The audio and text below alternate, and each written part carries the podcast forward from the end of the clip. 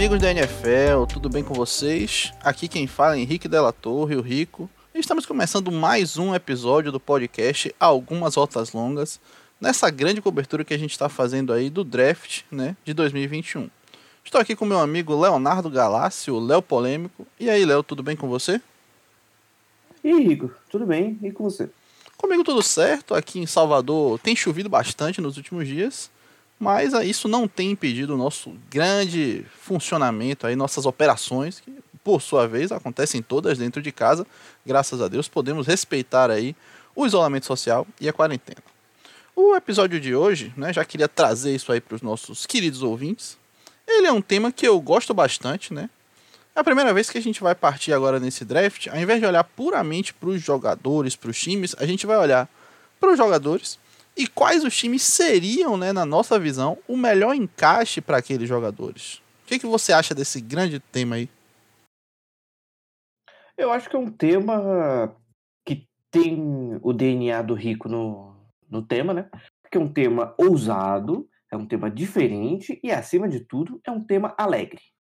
É uma grande alegria a gente fazer belíssimas projeções aqui. Inclusive, eu tenho até uma carta na manga que eu tenho certeza que vai deixar o Léo muito animado para o episódio de hoje. Mas já queria subverter né, o nosso episódio começando de uma maneira diferente. A galera que nos acompanha tá aí, sabe que nosso último episódio nós gravamos perguntas dos nossos ouvintes e respondemos elas ao vivo aqui no nosso podcast. Só que um amigo nosso, o Caio Coelhoso, ele perdeu o prazo de mandar e mandou meia hora depois da gente ter gravado o episódio, né? A gente gravou o episódio na última quinta-feira, no, no último sábado, perdão, e ele acabou mandando pouquíssimo depois da gente gravar o episódio e aí não conseguimos encaixar. Mas a gente é muito amigo do Caio, né? Grande abraço para ele já de antemão. E aí a gente vai colocar a pergunta dele no episódio de hoje e aproveitar que a pergunta dele traz aqui uma abordagem que a gente só descobriria depois. Então, de certa forma, foi bom que ele tenha mandado atrasado, porque vai permitir que a gente faça ainda uma outra abordagem. Grande momento da abordagem. Olá, amigos, tudo bem com vocês? Espero que estejam em segurança. Queria começar elogiando a iniciativa e o programa. É muito bom poder acompanhar conteúdo dessa qualidade sobre a NFL em português.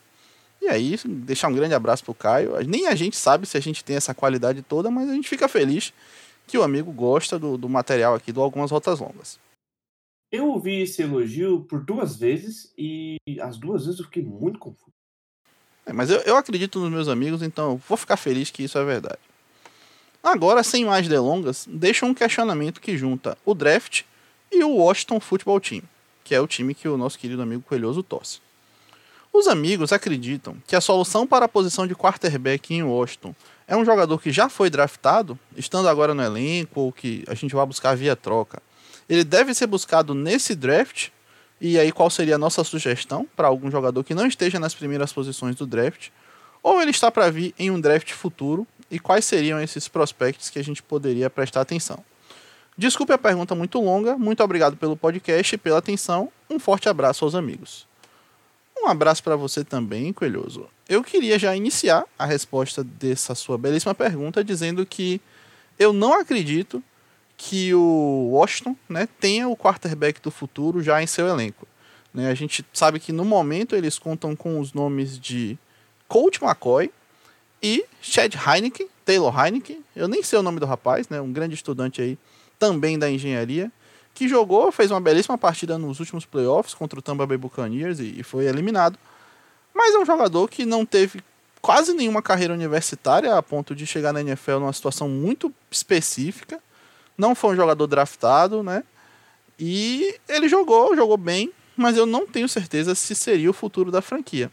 O outro nome, que foi inclusive o titular no ano passado lá em Washington, é o Alex Smith, que depois da pergunta ser enviada, anunciou aí a sua aposentadoria. Você quer falar alguma palavra sobre o Alex Smith, Léo? É, o Alex Smith ele foi um grande quarterback, né? Que entrou na liga no ano de 2005 com um hype absurdo. Foi, esco foi a escolha número um pelo São Francisco 49ers. Todo, é, todo mundo achava que o São Francisco escolheu o Aaron Rodgers por conta da proximidade, da Califórnia, é, por, até por conta do Aaron Rodgers ser um prospecto com mais upside na época. É, apesar de ele ser muito cru, ele era um prospecto com mais upside.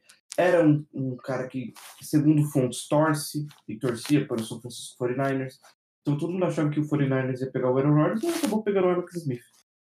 É, não foi o, o que eles esperaram, né?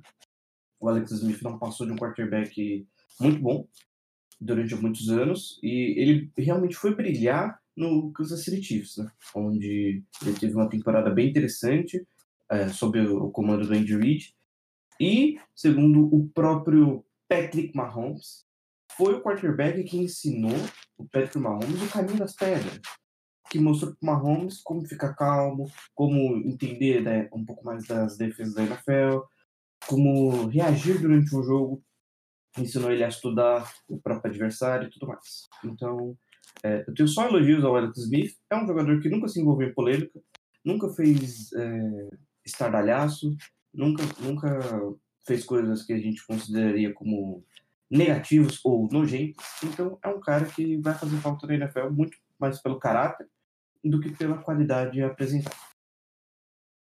É, com certeza o Alex Smith é um cara assim muito, ele parece ser realmente muito gente boa, né? É um cara que nós do algumas outras longas teremos grande apreço e grande orgulho de dizermos que seríamos amigos dele, né? Com, com muita sorte aí a gente gostaria de ser amigo do Alex Smith. E fica aqui então a nossa homenagem a ele aí, né? Breve homenagem aí por sua aposentadoria e tudo que ele fez na NFL. E respondendo de novo a, a sua pergunta, Coelhoso, eu acredito que o ideal para o Washington nesse momento é um time que já tem algum ajuste razoável ali. Eles poderiam tentar buscar um nome no mercado. Tem um nome que eu acredito que esteja disponível assim, não seja tão caro, que seria o Ted Bridgewater, né, que está lá no Carolina Panthers. O Carolina Panthers, como a gente sabe, trocou pelo Sam Darnold, né, que é um projeto um pouco mais novo do que o Bridgewater e também tem uma escolha relativamente alta nesse draft, podendo até, se for o caso, escolher um quarterback daqueles que a gente acha que seja um bom nome para esse draft. Então, eu acredito que eu, no lugar do Washington, eu tentaria buscar o, Ted, o Ted Bridgewater e aí tentar um, dois anos com ele aí, né? Ver se ele consegue dar uma retomada legal na sua carreira. Que é um jogador que eu sempre tive apreço, apesar dele ter começado no rival Minnesota Vikings. E aí, se não der certo, daqui a uns dois anos, eles podem estar draftando aí o filho do Vitor Belfort, que seria o primeiro quarterback com ascendência brasileira na história da NFL. E eu não poderia deixar de dar essa pachecada aqui no Algumas Rotas Longas. É, eu não sei quem é o filho do Vitor Belfort, mas eu vou falar do Washington Football Team que é um time que é o único time nos esportes que você não consegue confundir o esporte que ele joga. Né? Enfim. É, eu acho que o Washington não tem um quarterback do futuro no elenco. Ah, quando você contrata o Ryan Fitzpatrick para ser o seu quarterback titular, é porque você não tem quarterback do futuro. E a, a, opção do Ted Bridgewater foi uma opção bem, bem legal, assim, uma opção que eu gostei. Não tinha pensado nela, até por conta do Sam Darnold, que eu não sei se o Sam Darnold vai vai conseguir sair daquele marasmo existencial que o Jets colocou ele. Eu acho que o Sam Darnold ele tá com a cabecinha bugada. O Panthers vai ter que ter muito trabalho para desbugar a cabecinha dele. Um nome que eu recomendaria ao Washington Football Team é o Josh Rosen. É um quarterback aí que todo mundo viu potencial, que todo mundo sabia o que ele poderia entregar. Não entregou no Cardinals, no Dolphins não tinha nem como entregar, porque não tinha um time é, disponível ali para ele, um time de peças minimamente interessantes. O Ryan Fitzpatrick fez magia com aquele Dolphins, o Josh Rosen não conseguiu fazer, mas é, eu daria uma outra chance pro menino, porque ele é muito jovem ainda, tem bastante potencial, e faz um ano que ele não joga, né? Então, tava no practice squad aí do 49ers, então acho que seria interessante essa, essa união entre o 49 entre o, desculpa, entre o Washington e o menino Josh Rosen. É uma boa. Eu realmente esqueci que meu amigo Léo é um grande rosenista. E aí ele traria certamente o nome do Josh Rosen aqui como uma opção viável. E pedir também uma breve desculpa aos nossos ouvintes, porque eu esqueci completamente que o grande nome do Ryan Fitzpatrick estava lá em Washington. Eu realmente me passei nesse detalhe aí. E acho que pelo menos para 2021 pode ir tranquilo aí com o Ryan Fitzpatrick no comando, porque o homem com certeza vai fazer grandes momentos aí, grande trazer grande alegria à torcida washingtoniana. Mas não vai servir para o futuro. Não, não vai. Já tá bem velhinho, né? Então, com essa né, mensagem aí, a gente encerra essa pergunta do nosso querido Coelhoso e passamos para o tema principal do nosso podcast, que é especular alguns jogadores e quais franquias seriam o melhor encaixe para esse jogador. Eu não sei, não conversei com o Léo, cada um fez uma lista com cinco nomes para a gente colocar aqui e explicar um pouco, né, porque que a gente acredita que seja um encaixe legal para esses atletas. E eu gostaria de dizer que eu prefiro que o Léo comece, porque eu tenho um nome aqui que ele vai ficar muito feliz quando eu falar. Então eu gostaria que ele começasse para não chegar já de cara com esse negócio e prejudicar o andamento do nosso episódio. É, o primeiro nome que eu queria trazer aqui é um nome que a gente já falou muito sobre ele né, nesse mês, até um pouquinho antes. Que, como, como o Rico disse, a gente está fazendo aqui essa seleção dos, dos jogadores que a gente queria para o melhor encaixe possível na NFL. Como se a gente pudesse escolher para onde esses jogadores iam. Iriam. Irão. Uh, do Justin Fields, né? É o nome que eu queria trazer. E o Justin Fields, é, como a gente já trouxe aqui, ele é um quarterback muito preciso, muito interessante, tem uma capacidade atlética boa. E eu acho que o, o time perfeito para Justin Fields seria o San Francisco 49ers. Por, muito por conta do estilo do Kyle Shanahan, que é um ataque bem dinâmico, um ataque que tem várias doideiras, que poderia usar um quarterback dual threat, como é o Justin Fields, é, de uma maneira magnífica. E se o Justin, e se o Kyle Shanahan já fez estrago naquele ano que o querido Jim Garoppolo conseguiu jogar mais de 10 partidas na mesma temporada, imagina com o Justin Fields. Então, é, fora que o Justin Fields seria muito, muito melhor desenvolvido no 49ers, o Kyle Shanahan tem potencial para desenvolver é, um quarterback da maneira, de uma maneira precisa, de uma maneira inteligente, ia desbloquear algumas travas do Justin Fields. Então acho que o 49ers seria o melhor time para o Justin Fields. É, gostei da análise do Léo. Era um nome que eu não tinha colocado aqui na minha lista. Acho que realmente é um bom encaixe, né? Combina bastante também com o alcance que eles estão ali, né? O 49ers está atualmente na escolha 3, que a gente acha que é um bom uma boa posição para você selecionar o quarterback Justin Fields. E é o que eu vou dizer agora, eu vou pedir que meus amigos Revinho e Thales, torcedores aí ilustres do São Francisco 49ers, me perdoem, mas uma combinação entre Justin Fields e Kyle Shanahan seria uma coisa fantástica, pois são duas pessoas né, que nas suas posições, seja de head coach aí, o chamador do ataque, seja de quarterback, já demonstraram extrema qualidade e um pouquinho de dificuldade para fechar jogos. Então eu acho que vai ser um grande casamento isso aí. É, o Kyle Shanahan, ele não consegue fechar jogo, né? Tanto que quando chega ali no final do jogo, eu acho que o Kyle Shanahan devia entregar a prancheta é, tática para outra pessoa chamar, porque ele tem uma dificuldade enorme em controlar relógio e fechar jogo. É, de fato seria um pouco complicado. E agora eu vou pro meu primeiro nome, né, que eu coloquei aqui na minha lista, e já que meu querido amigo Léo começou com o quarterback, eu farei o mesmo, né? E aí eu vou pedir para vocês pensarem aqui o cenário comigo, junto comigo. Você tem uma franquia com uma excelente comissão técnica. Você tem uma franquia com um quarterback titular que ele é muito notável por ser capaz de correr com a bola, bastante atlético, um jogador que já foi MVP, não tem necessariamente aí o passe como sua maior força, mas também não é um passador desprezível. É um cara que já está em declínio na sua carreira e que por isso poderia estar tá passando aí o bastão para o futuro. Nesse sentido, você olha para o draft e vê um jogador com características relativamente parecidas. Um cara que corre muito bem com a bola, tem um braço forte, uma precisão boa né, nos passes, mas ainda é um jogador muito cru que poderia se utilizar de uma excelente comissão técnica e de talvez um ano ali enquanto reserva para melhorar o seu jogo, né? Evoluir enquanto lançador, que é o jogador Trey Lance. Então, sim, eu coloquei aqui que o melhor encaixe para o Trey Lance seria o New England Patriots, né? Por ele ter essa excelente oportunidade de aprender ali um ano atrás do Ken Newton, tá melhorando o que ele precisasse ali do seu jogo, né? aprendendo a fazer leituras mais diretas. Lembrando que foi um cara que competiu ali na FCS, né, que é a segunda divisão do futebol americano universitário. Aprender também sobre a batuta do McDaniels. E eu acredito que seria para ele, né, pro Trey Lance, o melhor cenário possível ir parar na franquia de Massachusetts. Olha, Rico, não vou dizer que fiquei surpreso com essa sua escolha. Não posso não posso estar dizendo isso.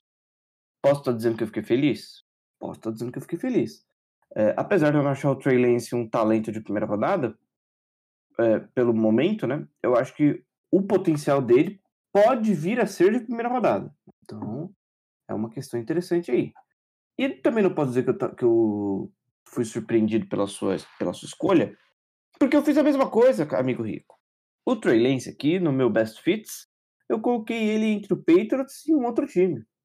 Para dar uma roubadinha, eu coloquei ele com dois times aí. Se você quiser, eu posso estar falando do segundo time. Pode estar falando do segundo time e trazendo aí os motivos de você ter colocado ele nessa outra equipe, justamente porque aí já seria o segundo nome da sua lista e a gente daria prosseguimento ao nosso episódio. Ok. Eu coloquei o Trey Lance como, primeiramente, o Patriots, claro, pelos motivos que o Rico já expôs aqui. E o segundo time que eu coloquei, o Trey Lance, é, foi o Atlanta Falcons. Por que o Atlanta Falcons? O Atlanta Falcons tem um quarterback que já está em declínio, né? Está na fase final da carreira. É um quarterback idoso. É um quarterback muito bom, né? Poderia ensinar o Trey Lance aí algumas coisas. E é um quarterback que ainda tem mais pelo menos uns dois anos de liga e o Trey Lance precisa de desenvolvimento. Sendo assim, é, o Atlanta Falcons seria um bom time para pegá-lo, porque ele poderia se desenvolver durante os dois aninhos ali, melhorar um pouquinho mais e daria um futuro para essa franquia que eu tanto gosto, que é o Atlanta Falcons. É, gostei, não, não tinha pensado nesse, nesse lado aí do Falcons pegando o Trey Lance, mas acredito que seria assim talvez um bom encaixe e aí passo para o meu segundo nome, né? Já pretendo encerrar então agora a minha sessão quarterback, falando do segundo quarterback que eu coloquei, segundo e último, aqui na minha lista de cinco nomes. E o quarterback que eu já deixei até algumas palavras duras aqui no caso, que é o Mac Jones, né? O que que o Mac Jones está como realidade hoje? Né? Ele sai de Alabama, uma faculdade que tem muito prestígio no futebol americano universitário, um ataque que tem jogadores de muita qualidade ali, né, nas posições de skill. Tem uma dupla de, de wide receivers excelente no Jalen Weddle, no Devonta Smith. Tinha um running back que a gente gosta muito ali no Najee Harris. E qual o cenário eu pensei aqui para o Mac Jones? Que ele não teria uma pressão muito grande, ele precisaria talvez ali pegar alguns joguinhos no banco para aprender, mas ele também teria um running back de extrema qualidade, e uma dupla de recebedores de grande nome. Eu coloquei aqui na minha lista o Mac Jones indo para o Minnesota Vikings, né? Porque eu acredito que ele teria ali uma condição de aprender um tempo, né, atrás do Kirk Cousins, que é um quarterback que eu não gosto, acho muito peba, né? Eu não gosto dele nem como ser humano, nem como, como passador. E acho que o Mac Jones poderia estar ali, né? Talvez aprendendo um pouquinho, alguma coisa e no meio do ano, quando o Kirk Cousins começasse a sofrer fumble atrás de fumble, perder no prime time, que é o que ele é especialista em fazer, o Mac Jones poderia entrar e ter ali o Dalvin Cook, né, ter os recebedores, o Adam Thielen e o Justin Jefferson como opções aéreas, e ele poderia ter algum sucesso. E no fundo, lá no fundo, bem no fundo, o meu lado clubista fala também um pouco, porque eu acredito que o Mac Jones tem o potencial de talvez ser um bust na NFL. E nada melhor do que colocar um bust aí no nosso querido rival. É, achei interessante essa, essa postura aí sua de dar uma escolha best fit pro Minnesota Vikings. Porque essa realmente você pegou desprevenido. Você falar do Mac Jones e do Minnesota Vikings são duas coisas que você não gosta. Eu fiquei distraidaço com essa. O, o, que vale é trazer a surpresa, né, amigo? A gente faz o que a gente pode para surpreender todo mundo, inclusive eu a você, você a mim, nós a nossos ouvintes e também a qualquer pessoa que por acaso nos encontrar aí na vida. Mas agora eu devolvo para você e peço que você traga aí o seu terceiro nome, né, para encaixar aí na nossa lista. O meu terceiro nome é o último nome de ataque que eu vou trazer aqui. E é um nome que a gente já falou bastante é o nome que a gente gosta, que é o Kyle Pitts, né? Kyle Pitts, como todo mundo já deve saber essa altura, é o Tyrande de Flórida, que pode ser que seja um dos melhores recebedores da liga, é, de, da liga não, desculpa, desse draft, né? É, e eu acredito que por conta do, do jeito que o Kyle Pitts é, que ele é muito rápido, ele é forte, ele consegue bloquear bem, faz rotas como wide receiver, recebe muito bem. Eu acho que o melhor time para ele seria o Rams. Gostei aí, né?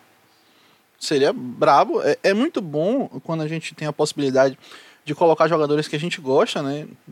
né? Que a gente vê grande capacidade nele, sob a tutela, a batuta de mentes ofensivas que a gente acredita bastante. E realmente, é, o, por exemplo, o Sean McVay, ele faz jogadores comuns, como o Jared Everett e o Tyler Higby, né, que são Tyrants extremamente comuns na, na NFL, né, terem grandes é, estatísticas, né, grandes números de recepção, de jardas, até mesmo de touchdowns, e a gente coloca um nome tão bom como o Kyle Pitts lá, realmente seria um grande estrondo, um grande sucesso. Eu. Realmente essa linha aí de raciocínio que eu peguei é, para colocar o Kyle Pitts no Rams. E também que tem aquela outra questão. Agora o Rams tem um quarterback de verdade. Então, imagina o Matthew Stafford com o Kyle Pitts. Seria uma combinação perigosa. Seria realmente perigoso para os adversários. Mas eu tenho uma questão com essa esse best fit. Eu confesso que ele nem passou na minha mente, né, esse encaixe específico. Porque a primeira escolha do Los Angeles Rams nesse draft é a escolha de número 57, lá quase no final da segunda rodada. E não existe a menor possibilidade do, do Kyle Pitts sair né, nessa posição, nem perto disso. Ele vai sair ali muito provavelmente no, no top 10, top 12 desse draft. E eu não vejo, né, até porque não faz sentido talvez, a equipe trocar tanto para cima para escolher um Tyrande é, eu também tinha colocado o Kyle Pitts aqui na minha lista. Vou falar que eu tinha colocado ele aqui pro Chargers, né? Ele ia ser ali vizinho, ia continuar em Los Angeles. Mas eu não vou entrar muito em detalhes, não, para não ficar repetindo o nome toda hora. E aí eu vou passar para um outro nome, né? Que eu também coloquei aqui, mais um nome de ataque. Esse aqui é um wide receiver, que a gente não falou dele ainda em nenhum episódio. E eu tô falando aqui do Elijah Moore, o wide receiver de Ole Miss, né? Ole Miss que também tem trazido alguns nomes interessantes de wide receiver para a NFL, especialmente o DK Metcalf, né? Grande aí do Seattle Seahawks. E eu coloquei o Elijah Moore, para mim, pela minha análise, assim, né? O que eu vi de, de, de vídeo, o que eu vi de algumas coisas que ele fez na universidade, o Elijah Moore, para mim, ele é o melhor recebedor de slot desse draft, né? É um cara que tranquilamente ele pode alinhar quase todas as jogadas ali no slot e ser bastante produtivo. E aí um jogador que ele chega relativamente pronto já para a NFL, não tem tanto o que melhorar, talvez o teto não seja tão fantástico, mas é um jogador que já chega pronto ali para colaborar e por isso, né, eu coloquei não só uma, como duas opções de melhor encaixe para ele, né, duas equipes que são muito boas, muito consistentes, chegaram distante, né, foram longe na pós-temporada então são equipes que já estão ali engatilhadas para talvez ter uma chance de título na NFL, mas que com a ajuda de um slot receiver de primeiro calibre seriam grandes contenders talvez. Não grandes contenders, porque não é um slot receiver que vai fazer você ser o grande destaque da liga. Mas ainda assim é um buraco que essas duas equipes têm no ataque e que poderia ser muito ajudado pela escolha do Elijah Moore. E eu estou falando do Baltimore Ravens e também da minha equipe, o Green Bay Packers. Ok. É, o Elijah, você puxar o Elijah Moore agora nessa altura do campeonato, eu não tava esperando por essa não, porque para mim o Elijah Moore ele é um talento de segunda, talvez até de terceira rodada. Aí, tá vendo? Grande momento da, da análise aí, da discordância, né? E aí, já que a gente já tá falando, já com grande discordância, eu vou passar para você. Agora você disse que ia falar de defesa, Léo? Grande momento da defesa. Tava esperando, deixei a defesa por final, porque a defesa para mim é uma das partes mais gostosas de analisar. Então vamos lá, vou... pode começar aí. Qual é o seu primeiro nome de defensor? O meu primeiro nome de defensor é aquele defensor que eu amo. Eu estou alucinado por ele. eu vejo pelo menos um videozinho por dia dele antes de dormir, para poder dormir com o coração quente. É o Jeremiah Onwusu Koramoa. Vocês vão cansar de me ouvir falar esse nome. Eu só queria discordar da, da afirmação que é a maior equipe voltada para a defesa de todos os tempos. Aí vou deixar um abraço para toda a nação, nação Steeler Nation aí dos nossos ouvintes, né? A galera da Steel Curtain, que é uma defesa que historicamente é muito boa, né? Recentemente voltou a ser muito boa. E eu queria deixar esse abraço para eles aí.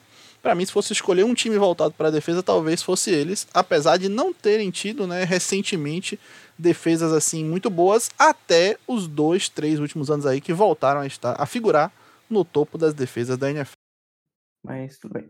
Caso os ouvintes não se lembrem, o Chandler Jones jogou no New England Patriots. E ele não era o edge rusher que ele é hoje. O Chandler Jones já foi inside linebacker, já jogou como linebacker off-ball, já jogou como edge, já jogou de várias posições ali em New England.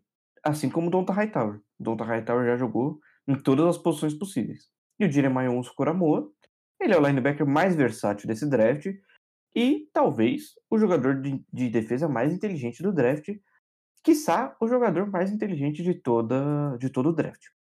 Então eu gostaria desse fit aí. E como eu gosto de dar uma roubadinha, eu coloquei o segundo time como o, um best fit aí pro Jeremiah também, o Miami Dolphins. Muito por conta do Brian Flores. O Brian Flores vem da escola Bill Belichick de treinadores que é uma escola bem confusa. Geralmente o Bill Belichick ele não ensina tudo para os treinadores. E o Brian Flores, ele a gente percebeu que a defesa dele é muito voltada para os padrões de New England. É uma defesa que gosta de marcar em mente o man, gosta de uma certa versatilidade. Então, acho que o Jeremiah ele se encaixaria muito bem nessas duas defesas. É, eu gostei, eu gostei da sua perspectiva aí, né, da sua análise. Eu também coloquei o, o Jeremiah ou Urso Coramoa aqui na minha lista mas eu não coloquei ele né, como o melhor encaixe nem para o Miami Dolphins, nem para o New England Patriots. Eu coloquei aqui, foi um nome até que eu pensei muito se eu colocaria ou não. Eu não acho que é uma equipe que seja pronta, talvez, para nada nesse momento. Mas eu acho que seria um encaixe muito legal. É uma equipe que tem um, um, histórico aí muito confuso muitas vezes, mas eu, eu tenho um certo apreço por esse time, que seria o Carolina Panthers, né? A gente volta aí nos últimos drafts o, o Carolina Panthers, quando ele teve a oportunidade de escolher defensores, ele escolheu relativamente bem, né? Ele conseguiu pegar ali, por exemplo, para a região ali da linha defensiva, o Art Burns, né? Que tem sido um, jogador consistente. Conseguiu pegar lá para a secundária o Jeremy Chin, um dos safeties que eu mais gosto aí na liga.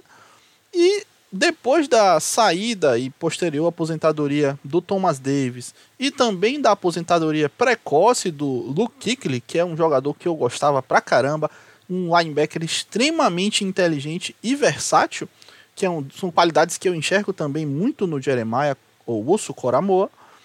É, eu acho que o, o, esse rapaz ele poderia ocupar essa posição ali na defesa do Carolina e talvez tentar um pouco herdar né, essa herança ali que ficou talvez um pouco vaga depois da aposentadoria do Luke Kuechly. Claro, eu não sei, né? A gente não coloca o jogador saindo do draft como uma grande expectativa. Eu acho que a expectativa dele encher os pés, né? Feel in the shoes do Luke Kuechly, talvez seja uma expectativa alta demais para o Jeremiah. Mas eu acredito que ele tem um estilo de jogo que pode se assemelhar sim, e ele pode fazer a torcida do Carolina muito feliz. Não esperava essa comparação com o Luke Kuechly, eu não acho ela tão errada assim, não. É, o problema da gente comparar jogador que está saindo agora do draft com jogadores extremamente consolidados e técnicos é a possibilidade muito grande daqui a seis meses a gente quebrar a cara. Mas essa é uma das graças do draft, né? Você quebrar a cara também. É, com certeza, até porque se não tivéssemos erros no draft, a gente não se divertiria tanto com a nossa querida NFL. Imagine você um torcedor do Chicago Bears, por exemplo. Ele olha para trás para um draft que já teve grandes quarterbacks, inclusive um que hoje é o melhor quarterback da liga, o Patrick Mahomes, e ele lembra que ele não só escolheu na segunda posição, como ele trocou para cima para escolher na segunda posição o quarterback Mitchell Trubisky. É, é uma grande tristeza, né? É um grande motivo para zoar é, certas pessoas. Mas enfim, agora a gente está chegando ao fim, Léo. Já vamos falar agora do quinto jogador, né? Falta um jogadorzinho para mim, um jogadorzinho para você. E aí eu vou pedir que você fale quem é seu último jogador nesse nosso podcast de melhores encaixes do draft de 2021.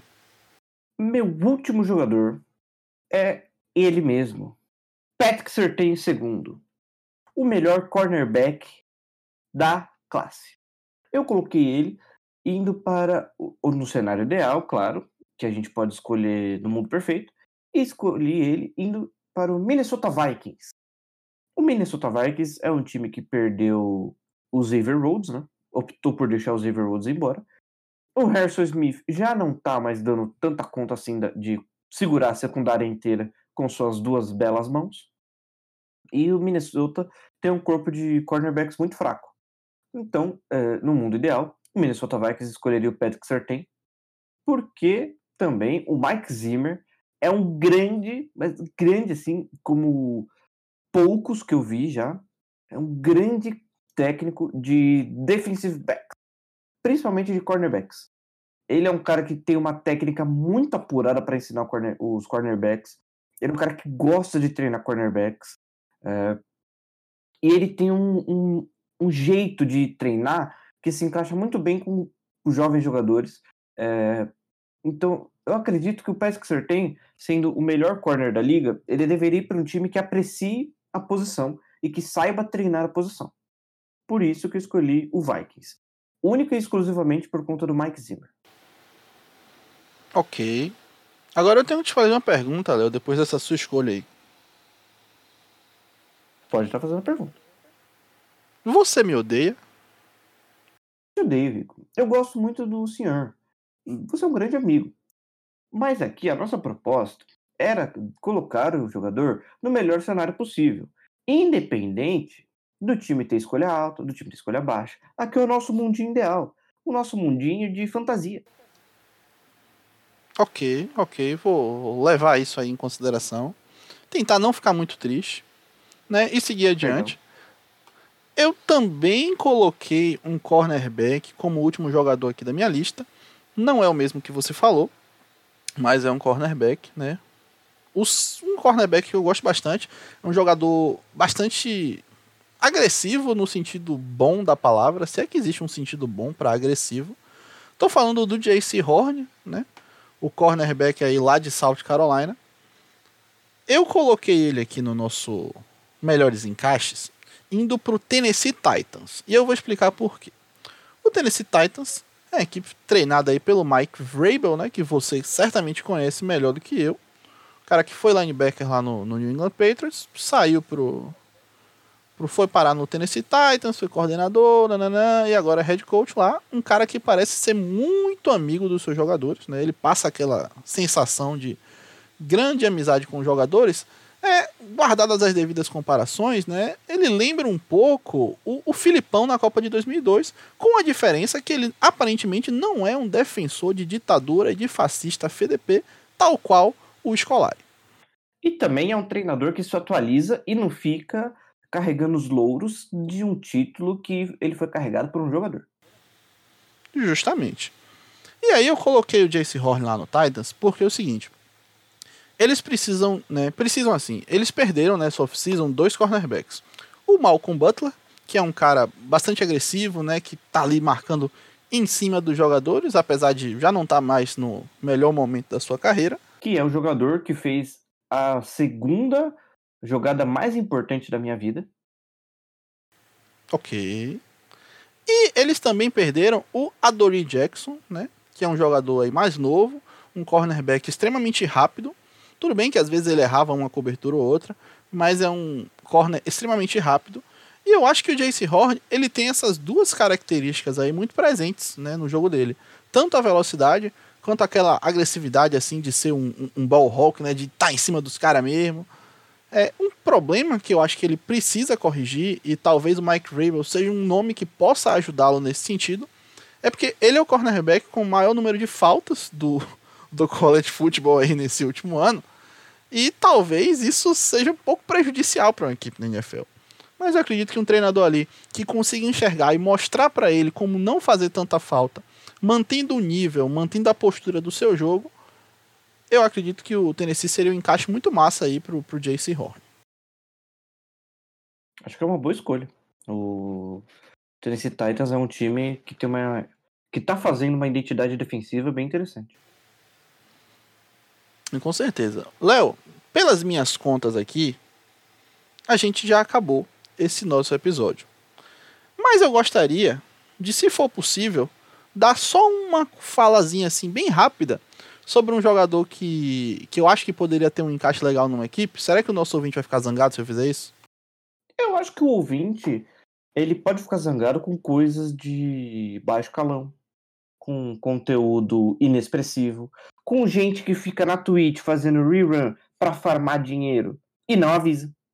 Acho que isso o ouvinte ficaria puto. Ok, ok. Então vou falar bem rapidamente, né? Porque já está fora do nosso escopo de quantidade de jogadores. Eu queria dizer que eu acho que seria muito legal pro Jamar Chase e parar no Cincinnati Bengals, simplesmente porque ele seria a primeira opção disparado de um ataque que não tem muitas opções, e ele seria reunido aí com o quarterback que gerou nele o melhor ano na sua carreira universitária, que é o Joe Burrow. É, é só isso mesmo, eu acho que seria muito bom para ele ir parar lá. Concordo. Ele voltaria para a jogar com um jogador que o ajudou muito. Então pronto. É, agradecer, né? Já vamos encerrando aqui o nosso podcast, agradecendo mais uma vez a todo mundo que nos ouve, que nos acompanha. Né? Dizer que somos muito gratos por tudo que vocês fazem pra gente. E agora o mês já está se encerrando, estamos chegando cada vez mais próximos do draft da NFL. E eu acho que a gente já pode até dar um spoiler, Léo. Qual vai ser o nosso próximo episódio a subir no ar depois desse? Calma aí que eu vou ter que olhar no calendário, porque você me pegou desprevenido e minha memória é um lixo. Ah! O nosso próximo episódio é o mock draft, Rico. Fomos pedidos aí, né? Nossos amigos falaram com a gente. E aí, Léo, e aí, Rico, vocês vão fazer um mock draft de algumas voltas longas? E a gente não queria se comprometer, mas já nos comprometemos e vamos fazer aí esse massa, esse episódio massa, né? No próximo dia que eu não vou dizer qual é, mas o nosso próximo episódio pode contar aí e esperar passar até um cotonetezinho aí na sua orelha para preparar com muito carinho que vai ser o episódio do mock draft do algumas rotas longas. A gente vai fazer das sete rodadas, Léo?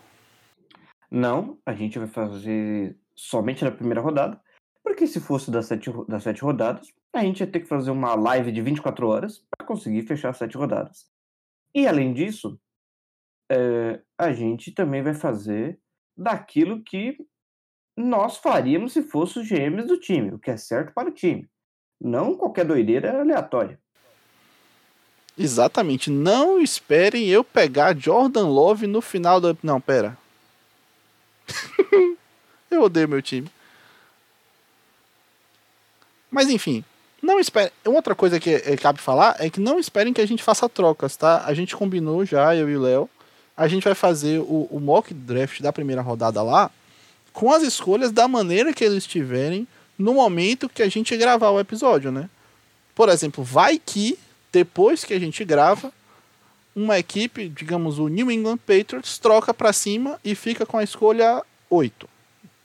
É, a gente não vai especular esse tipo de troca, né? Porque aí seria um exercício muito cabuloso. Eu não estou falando aqui do Cruzeiro.